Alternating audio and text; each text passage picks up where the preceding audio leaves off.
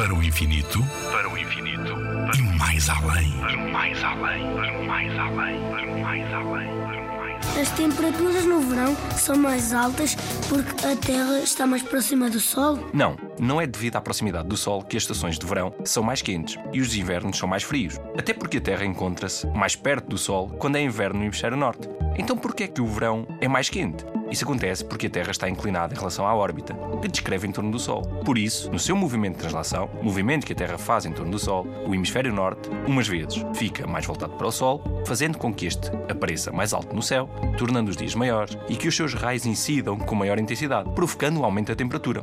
Ao mesmo tempo, no hemisfério oposto, será inverno. O Sol aparece mais baixo, no céu, os dias são mais curtos e os seus raios têm menor intensidade.